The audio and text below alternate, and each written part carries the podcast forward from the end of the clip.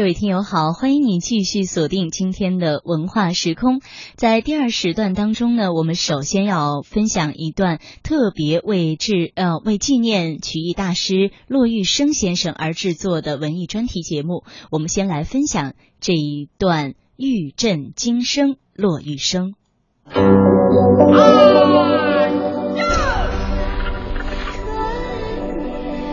赏诗。品戏，听曲，解话，讲古论今，纵穿千年，横越万里，国学无处不精妙。敬请收听《国学讲堂》第三季，千言万语话国学。马谦开讲。大家好，非常高兴呢，今天又和大家在电波中相遇。那今天我们的节目来跟大家聊，在二零一四年百年诞辰的艺术家，那就是京韵大鼓的名家，也是一代大师洛派的创始人骆玉笙。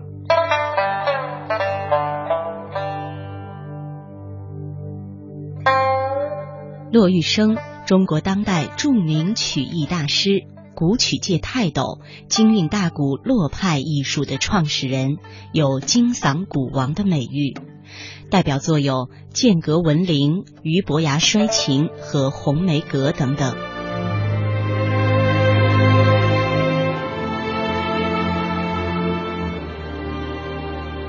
二零零二年五月五号，骆玉笙因病离世。享年八十八岁。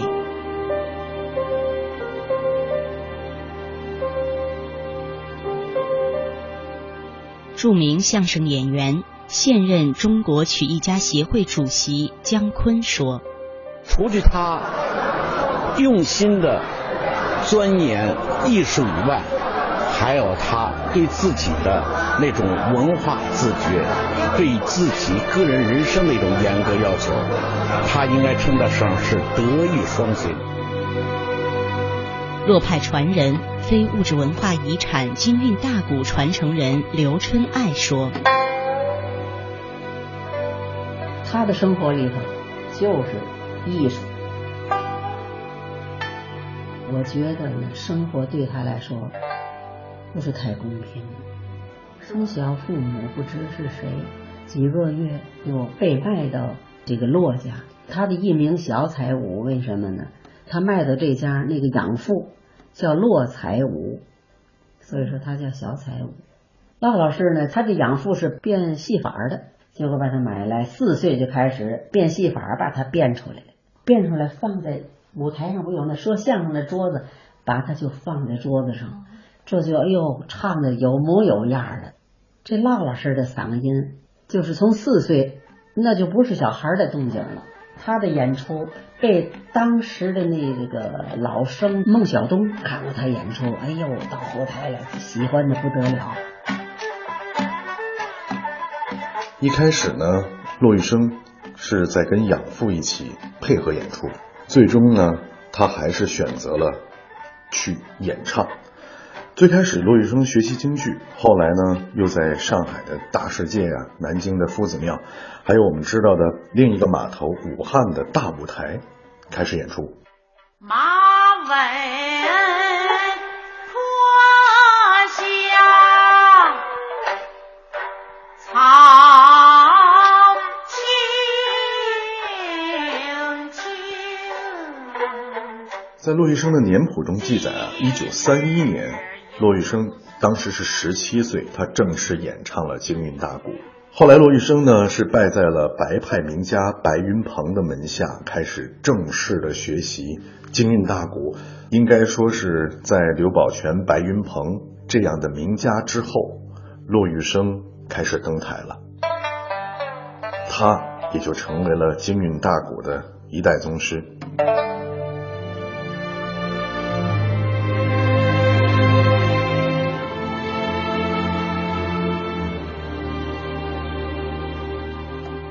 中国曲协理论委员会主任常祥林说：“骆玉笙老师吸收了民间戏曲、民歌、民间曲艺多种因素，加上它丰富的艺术实践，既有历史悠久的传统曲目，又有强烈时代的现代曲目，因此在京韵大鼓几个流派的容量上、艺术表现上，无与伦比。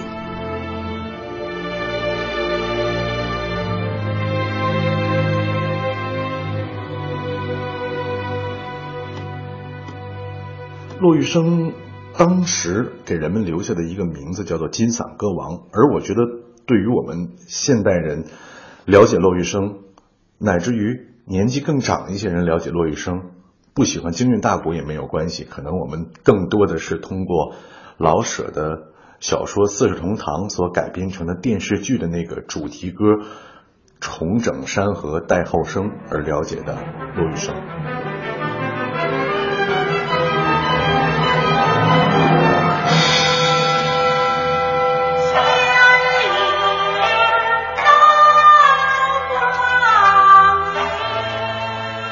重整河山待后生，这是一九八五年拍摄的电视连续剧《四世同堂》的主题歌，林如为作词，雷振邦及其女儿雷雷作曲。《四世同堂》是老舍先生的经典作品之一，当然主题歌也最好是选择具有老北京韵味的曲调，而京韵大鼓的韵律恰恰最接近这一表现形式。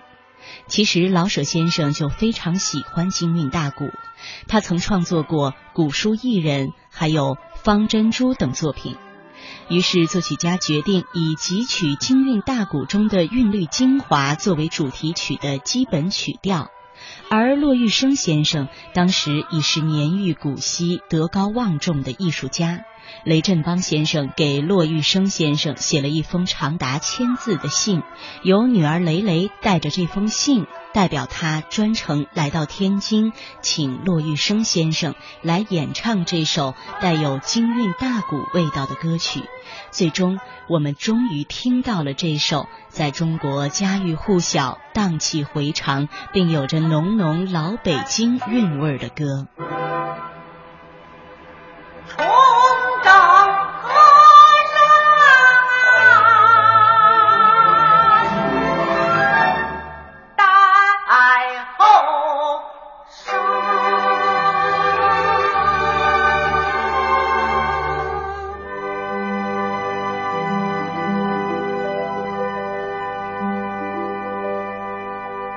说到曲艺啊，有很多门类。我们之前聊过的相声，我们今天要聊的京韵大鼓，其实都是曲艺的范畴。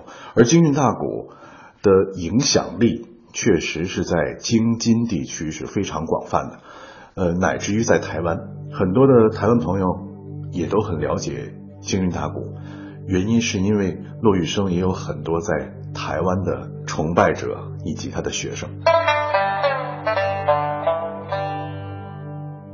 对于没能亲赴台湾演出的遗憾，作为跟随骆先生学艺时间最久的弟子刘春爱女士特别了解。他的一个太遗憾的事儿了，他让我太想上台湾去看看了。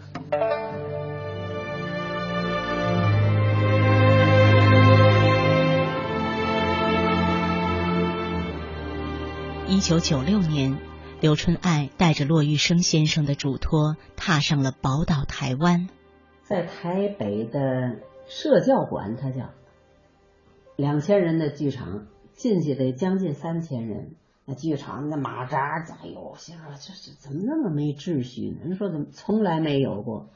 平常来二百人就是二百人，这回不知都哪儿？哎，就是也太感兴趣了，大陆去的。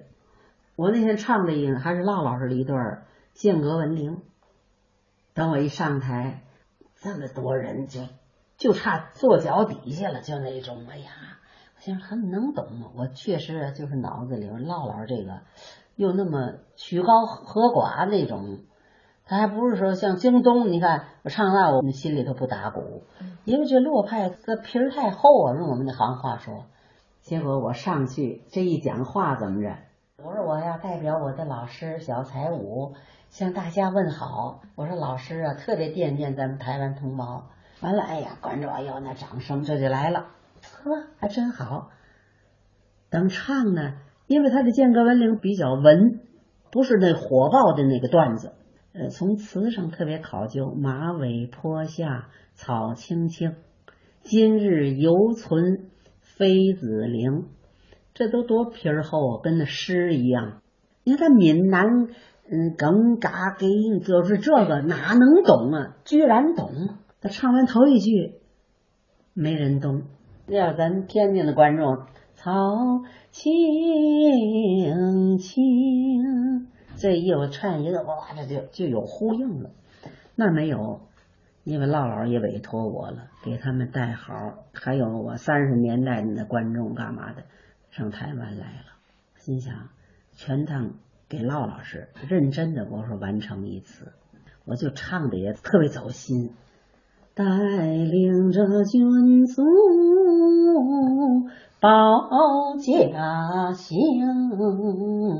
这一甩甩掐，寸了有啊三四秒，咵！这一掌声啊，我眼泪都下来了。想他们真懂带领着军卒。家乡。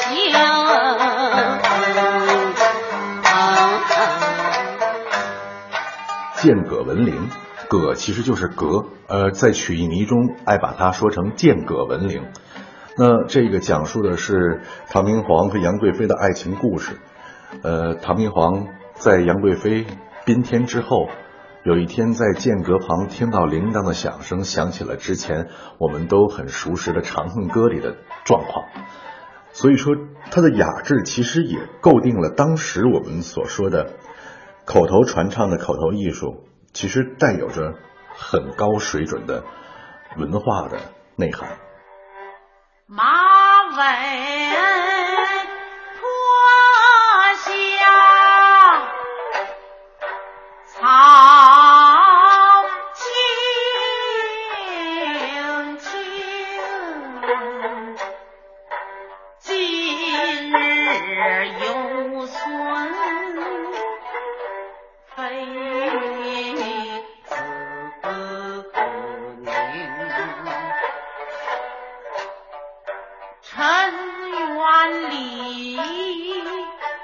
爱恋做君主保家乡。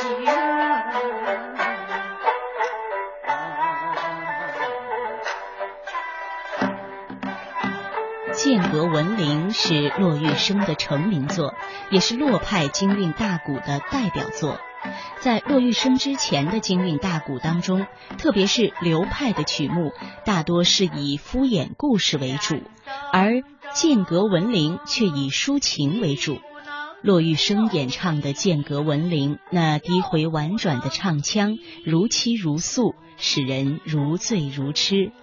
当唱到“我的妃子呀”，那份真挚深厚的感情一下子爆发出来，令人回肠荡气。这浓郁的抒情色彩，也使得剑阁文铃明显的不同于其他流派。骆玉笙基于对唱词的反复品味，运用娴熟的演唱技巧，细腻勾画出了唐明皇抚今追昔、悔愧怨恨交织的复杂心情，使人听后如饮醇酿，不觉醉入其中，堪称不可多得的艺术精品。我的妃子啊！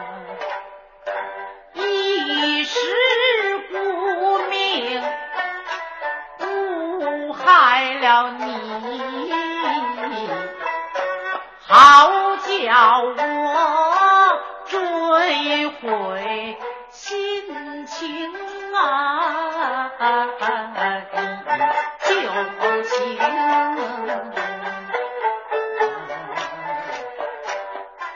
现任天津市曲艺团团长王立阳说：“它也是从原来的流派的基础上发展成烙派的，因为它流派的都是半说半唱的东西比较多，这形成落派以后呢，它就音乐性就相当强了，好多是断续的音符，它把它连接起来，有很大的歌唱性，很强的这个艺术感染力，所以呢，大家都爱听。记得在去年林兆华戏剧邀请展的时候，在北京。专门在众多的国内外的话剧之外，林兆华先生呢，同时安排了一场叫做传世古曲专场。这场传世古曲安排到了戏剧展之中，而且还是跟众多的国内外的大腕级的院团在一起，其实并不失水准。而那场传世古曲竟然在首都剧场连演两场，座无虚席。他的观众群并不是喜欢曲艺的曲艺迷，而是。喜欢戏剧的戏剧迷们，大家都在惊叹一件事儿，就是说，为什么会有这么好听、这么好的东西没有被我们发现呢？其实，我觉得由此可见，中国传统的这些曲艺和内容还是需要传承和发展。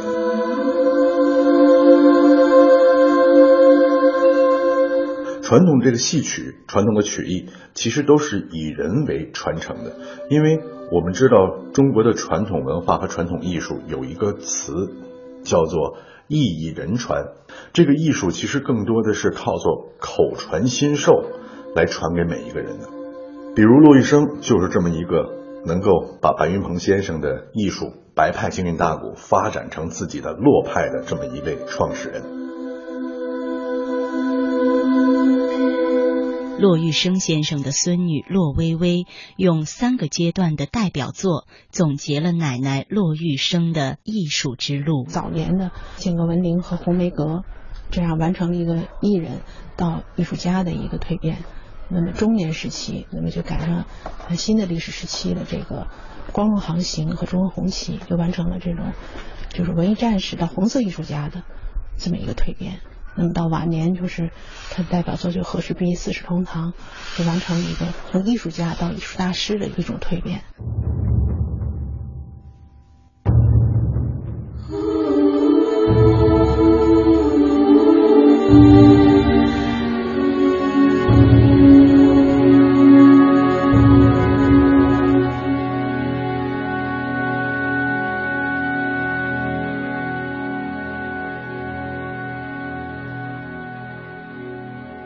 今天古曲的发展和传承，靠的是什么？靠的是非遗、非物质文化遗产的这种传承机会。传统的曲艺的保持啊，还有延续啊，以及某种方式的流传，都受到了相关部门的重视。一九八六年，中国北方曲艺学校在天津成立。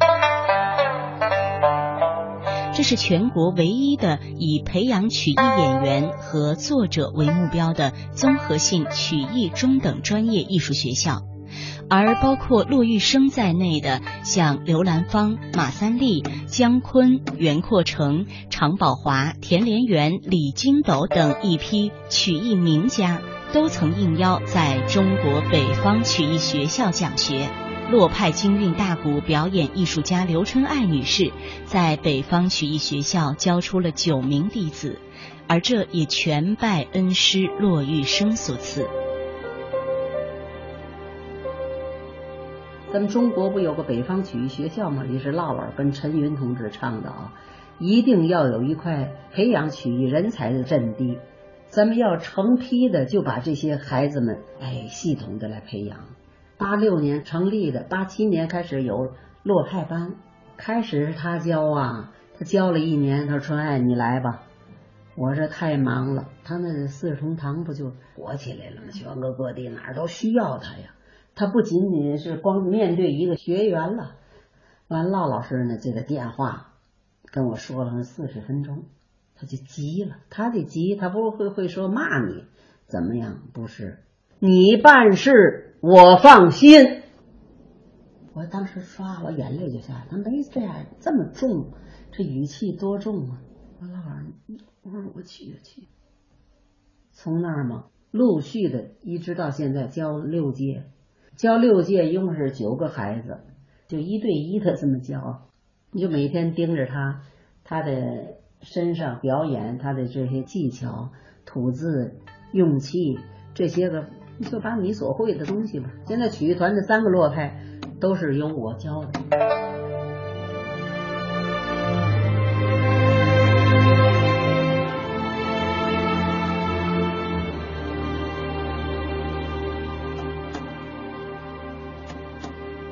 今天的曲艺的发展，其实更像我们刚才提到的一个例子，就在戏剧邀请展中出现了一个古曲专场，却座无虚席，让很多年轻人很诧异和惊讶的说：“哦，传统艺术还能有这么大的魅力？”应该考虑的是如何把曲艺粉丝的圈子打开，让更多的人了解曲艺。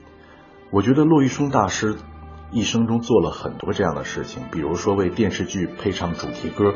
他却不失传统曲艺的味道，曲艺、戏曲、相声这样的传统艺术，其实都是艺艺人传的。眼下如果需要传承，其实我觉得更多的是传承的魂与神。骆玉笙先生就是这么一个能够代表着传统曲艺魂与神的人。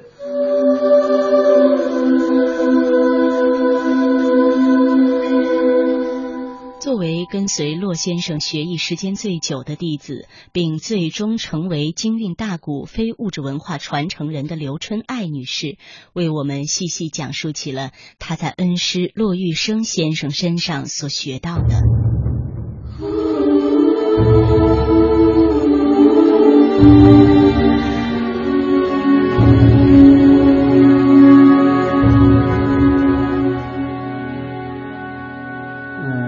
起我这学艺的经历啊，这得说五十多年前了。我十一岁，小学三年级，就被天津曲艺团到我们学校去招生，给招到曲艺团。骆老师呢，一眼就看上我了。他说：“这孩子这嗓子怎么跟我一样，也这么宽？你多大了？”我十一。哎呦，我六零年的二月进到曲艺团，十月份开始跟他学的。当时我们整个的少年训练队一共八十多人了，哎，他就一眼就选上你了，而且这一句话，我就没干过别的，也不会干别的，就定了我的这一生。六零年我是刚定跟他学嘛，然后呢，六一年我就跟他上哪儿了？长春了。说哎，我带你去，嗯，你必须得不离我身边，你才能意思学到东西。你看我这这么忙，我这一走半年三个月的那个不行，把你耽搁了。嗯，这么就跟着他一块拍电影啊，要么就是曲艺团的一些个呃东北演出团，那也带上你，就是那么的。给我洗头，给我编辫子，在生活上也是，我就是特别就感到那种母爱。在艺术上也是，我也是学东西也快，一看我唱啊干嘛的。特别高兴，有的个别的那种表现，我都自己没察觉怎么样。啊，老师就我说：“老老师，我错了。”我说：“我下次我是高兴。”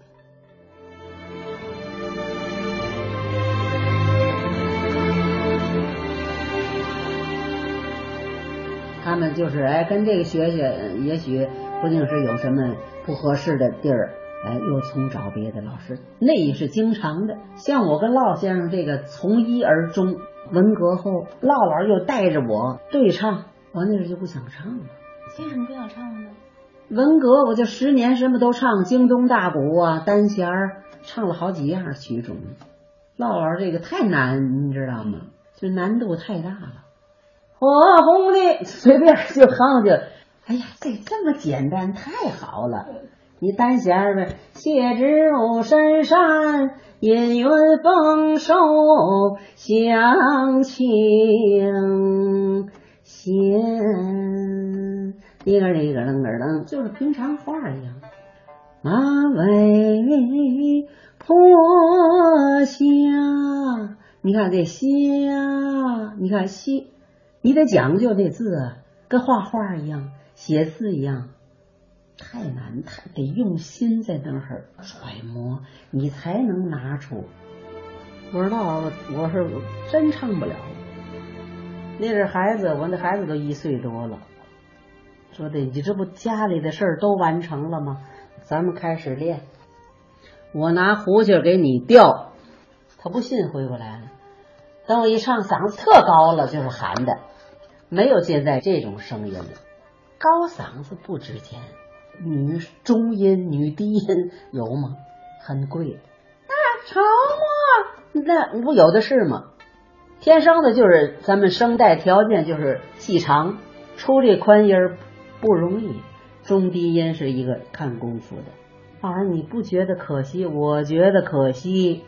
结果拉老师就说你的方法、用气干嘛的，又给我又又找回来了。那陆玉生除了我们知道的陆以琴、刘春爱这最有名的、最有影响力的两位弟子之外，其实还有谁？还有我们的电影表演艺术家王铁成先生，也是他的学生；还有评剧演员王冠丽，我们知道的白派评剧演员王冠丽，也是骆玉生先生的弟子。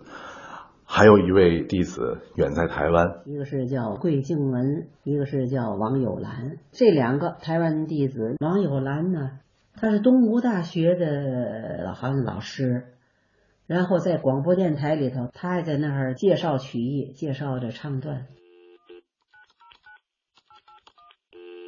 王团，哎哎哎，你好你好，哎，我现在有一个事儿跟您打听一下，王友兰啊。没有啊，哎呦，这那那要找他还还还还联系不上了，暂时的。虽然做了努力，但直到节目播出，依然未能与王友兰女士取得联络。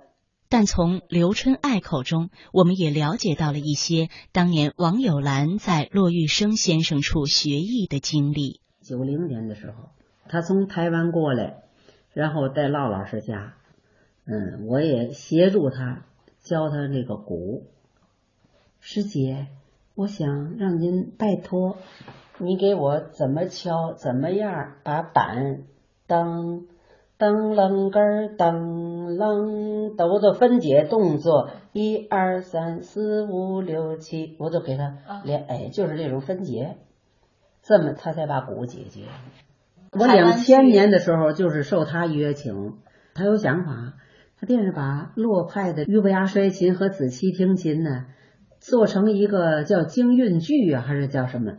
结果就实施了，把我们天津的最棒的乐队老师张子修、韩宝利、王立阳、岳长乐都请去了。骆老师过世三年的时候，他来了，我们在北京弄了一场，就是包括陆以琴我。然后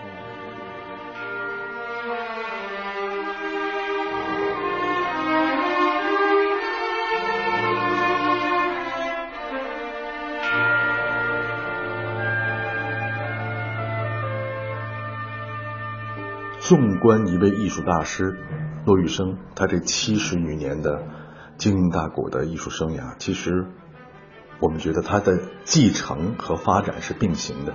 先继承了前辈的艺术成就，又博采众家之长，之后创立了自己最有特点的字正腔圆、声音非常非常甜美，并且温婉流畅的这种演唱方式的洛派京韵大鼓，从而达到了京韵大鼓艺术的另一个旗帜性的高峰。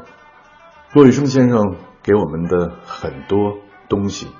都是无法用言语来形容的。我觉得，真的想感受传统艺术的魅力，真正想感受大师的艺术魅力，应该走进剧场去听他传承人所带给我们的艺术享受。好了，今天我们的节目呢，主要是来介绍骆玉生。我们下次节目继续来聊大国有学。